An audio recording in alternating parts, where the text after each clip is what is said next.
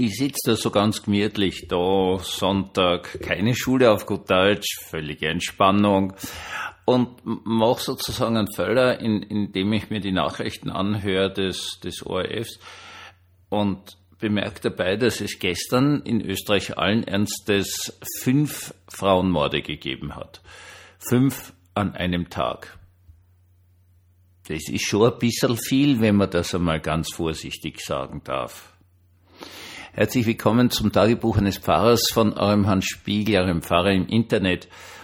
Habe jetzt versucht, da noch ein bisschen zu recherchieren und das eigentlich Erschütternde dran ist, dass Österreich nicht einmal an der Spitze liegt. Das war lange ein Gerücht, dass es in Österreich besonders viele Frauenmorde geben würde.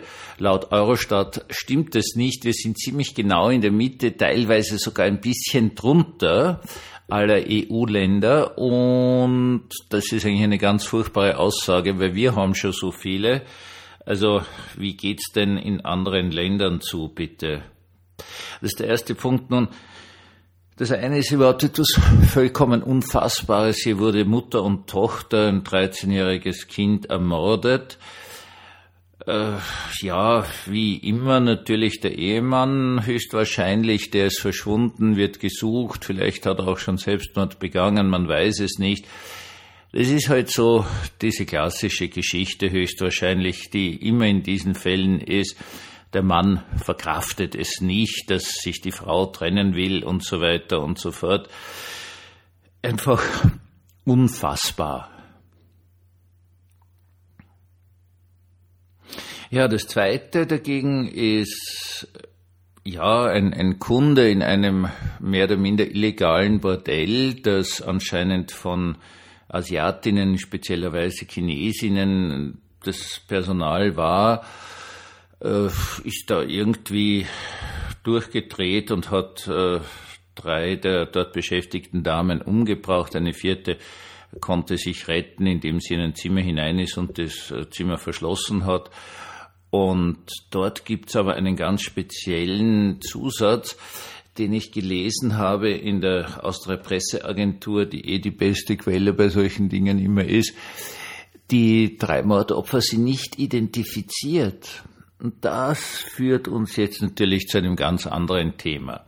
Das heißt auf gut Deutsch, wenn man die drei nicht sofort hat identifizieren können, waren das illegale Prostituierte. Sonst müssten sie ja einmal in der Woche zur gesunden Untersuchung, müssen also da ihre Registrierung haben mit Fingerabdrücken und was weiß ich was. Wenn man die Damen da nicht identifizieren kann, heißt es auf gut Deutsch, die sind illegal da gewesen und ich habe vor einiger Zeit einen äh, Bericht gehört, dass äh, gerade in Wien jetzt die illegalen Bordells mit Chinesinnen aus dem Boden schießen, die dann irgendwie Massagesalon und so weiter und so fort heißen und dass das ein ganz neues Phänomen ist, das es bislang nicht gegeben hat. Also wir wissen ja alle, wie die Dinge sich entwickelt haben. Zuerst einmal gab es noch zur Zeit des Eisernen Vorhangs natürlich eine Prostitution in Wien. Ich kann es nur von den Wiener Verhältnissen sagen, wo es dann auch eine spezielle Polizeieinheit gegeben hat, die sie mit den Zuhältern sehr gut verstanden hat. Und man hat da Dinge abbesprochen und es war im Großen und Ganzen eine Ruhe. Und äh, wenn also da über die Stränge geschlagen wurde, wie das in diesem Bericht geheißen hat, dann hat die Polizei eingegriffen und das waren also alles Österreicherinnen, die hier anschaffen gegangen sind. Mit dem Fall des Eisernen Vorhangs hat sich die Situation völlig verändert. Also jetzt nach letzter Statistik sind von den in Österreich arbeitenden Prostituierten gerade einmal drei Prozent Österreicherinnen. Zuerst ist also eine, eine ganze Welle gekommen aus dem Ostblock. Ob das freiwillig war, das glaube ich nicht. Es hat da alle möglichen ja, äh, Heiratsvermittlungen gegeben, wo irgendwelche Damen auch nach Österreich gelockt worden sind. Dann hat man ihnen die Papiere abgenommen und sie gezwungen, der Prostitution nachzugehen. Ich habe so einen Fall persönlich miterlebt. Ganz, ganz, ganz unfassbarste Brutalität der Frau gegenüber, die das natürlich nicht wollte. äh, weil der glaubt, sie kriegt hier einen Job. Das ist gar nicht Heiratsvermittlung gewesen, das waren so Jobvermittlungen.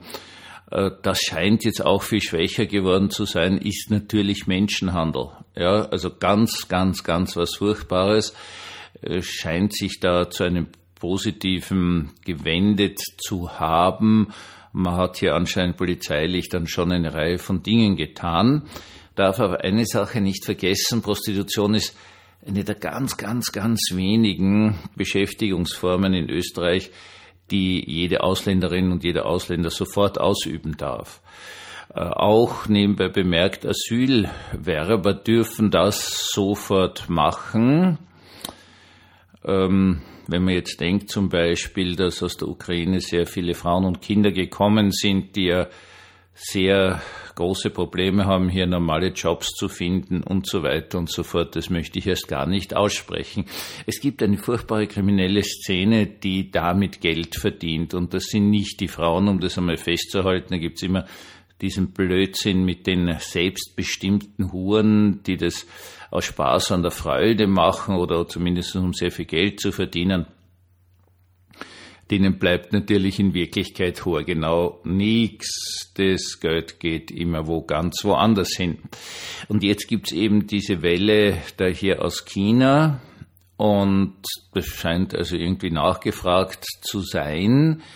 Und äh, das läuft also nicht im Bereich der normalen Prostitution, also einmal in der Woche zur gesunden Untersuchung und Registrierung und so weiter und so fort, sondern läuft irgendwie ganz, ganz, ganz geheim, wo auch nicht klar ist, wer jetzt hier die Hintermänner sind. Und es sind mit Sicherheit Männer. Und äh, bei dem üblichen Aufschrei, den es jedes Mal gibt, der dauert immer genau einen Tag, wenn es gerade wieder mal eine Häufung von Frauenmorden gibt, ist gerade in dem Fall doch eine Sache zu sagen. Prostitution ist lebensgefährlich, ist einfach lebensgefährlich. Und nach dem, was ich äh, bei Damen hier, die mir das mal erzählt haben, dass sie hier diesem Gelderwerb nachgegangen sind. Ich habe, um das klar zu sagen, keine persönlichen Erfahrungen mit diesem Gewerbe, aber durchaus äh, aus seelsorgerlichen Gesprächen ist es, selbst wenn es also nicht so ist, dass körperliche Gewalt ange, ausgeübt wird, schlicht und ergreifend seelisch komplett zerstörerisch. Jetzt haben wir also diese drei Frauen.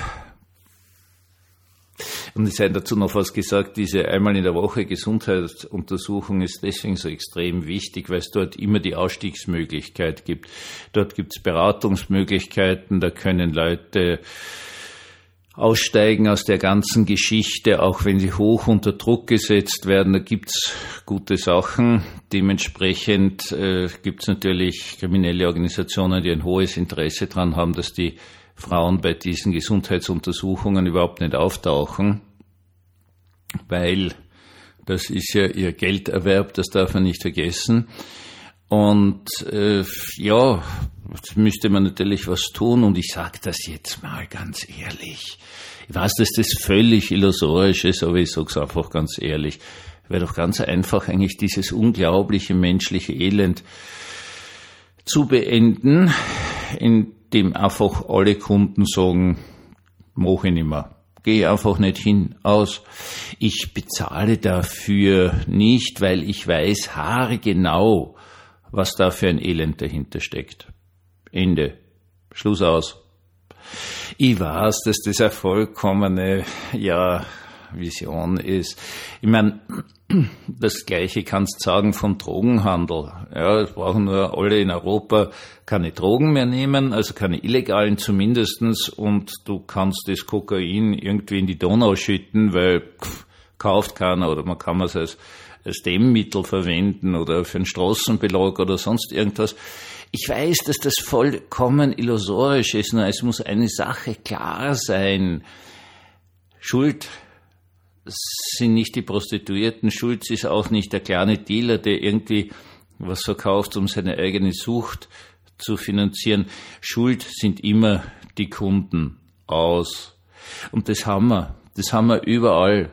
Und es werden dann natürlich wieder mal die Ausländer schuld sein und jetzt dann die chinesischen Frauen, die sind alle so, die möchten alle nach Österreich, um da hier Geld zu verdienen, die armen österreichischen Männer auszubeuten und so weiter und so fort. Das wird natürlich wie üblich gesagt werden. In Wirklichkeit sind es die Österreicher. Oder wenn sie in Deutschland sind, die Deutschen. Oder die Niederländer, weiß ich, haben ein paar Zuhörer und Schweizer, die der Prostitution überhaupt die Möglichkeit geben zu existieren, indem sie dorthin gehen. Genauso gut beim Rauschgifthandel. Man erwischt werden ja eh immer nur die Kleinen. Ja, also die wirklich großen Bosse erwischt keiner, die, die ganz, ganz großen. Da gab es jetzt so eine Reihe von Geschichten. Die werden vielleicht irgendwo, keine Ahnung, Peru, Kolumbien, Bolivien, äh, mal kurzzeitig eingesperrt und spazieren halt dann aus dem Gefängnis heraus, weil sie entweder die Leute alle mit großen Summen bestechen oder die Familien so bedrohen, dass halt der Gefängniswärter die Tür offen lässt. Das ist ja denen nicht einmal vorzuwerfen, wenn die eigene Familie bedroht wird, ja, dann lasst man halt einmal die Tür offen. Ähm, so weit, so schlecht. Aber es ist einfach dieser Punkt. Solche Dinge können nur beendet werden, indem sich eine Gesellschaft zusammenreißt und sagt, okay, wir kommen jetzt über eines, das wirklich furchtbar ist, dass das absolut nichts bringt, dass es einfach grauenvoll ist und dann ist es aus. Dann ist es einfach aus. Und man kann auch jungen Männern immer wieder das eine sagen, wer eine Frau schlagt, ist ein Loser. Ganz einfach, weil dann hast du auch diese Furchtbarkeiten weg, dieser dieser, dieser Komplettversager, die eine Frau umbringen, weil sie sie verlassen wollen, weil sie keinen Streit, keine Trennung aushalten und in diesem Fall einfach unfassbar sogar anscheinend das eigene Kind. Das sind alles große gesellschaftliche Themen und wir müssen einfach zusammenkommen und sagen, wir tun das nicht. So einfach wäre es. Und wie immer, wenn man sagt, so einfach wäre es, dann dreht es dann eh schon den Magen um, weil es ein Satz ist völliger Überforderung, weil wir alle wissen, dass das nichts helfen wird. Nein, es wird nichts helfen. Vielleicht hilft es was, wenn man in der Schule und so weiter und so fort den Buben immer und immer und immer wieder sagt, wer eine Frau schlägt, oder angreift, der ist ein Loser. Das hilft bei die Burm, das sage ich ganz ehrlich. Was natürlich nichts hilft, sind diese ganzen Anti-Drogen-Aktionen, weil die Drogen sind überall. Ich meine, man macht das natürlich weiter, weil man kann es nicht, damit nicht aufhören. Aber wenn eh so große Teile unserer Gesellschaft illegale Drogen konsumieren und die Zahlen sind ja hier zum Haare raufen, es ist ja jenseits von Gut und Böse, dann muss man sich auch eines eingestehen, dass eine ganze Gesellschaft einen Kampf verloren hat, schlicht und ergreifend verloren hat. Und dann bleibt halt nur noch eines über und dieses eine ist, ich tue das nicht. Und vielleicht ist das noch das Gescheiteste, was man sagen kann. Ich tue es nicht. Weil es ist absolut kein Argument, dass es so viele tun. Das ist keine Entschuldigung für mich. Und ich wünsche Ihnen am Abend dieses Tages einfach den großen Segen Gottes, dass sie es durchhalten, was auch immer dieses Ich tue es nicht, auch wenn es alle anderen tun, ist, sei das jetzt ein bisschen Steuerbetrug, sei das ein bisschen ein Diebstahl und so, das wird ja auch alles total normal. Ich wünsche Ihnen Gottes Segen dafür, dass Sie es durchhalten. Bei dem einen, von dem Sie sagen, das tue ich nicht. Einen gesegneten Abend.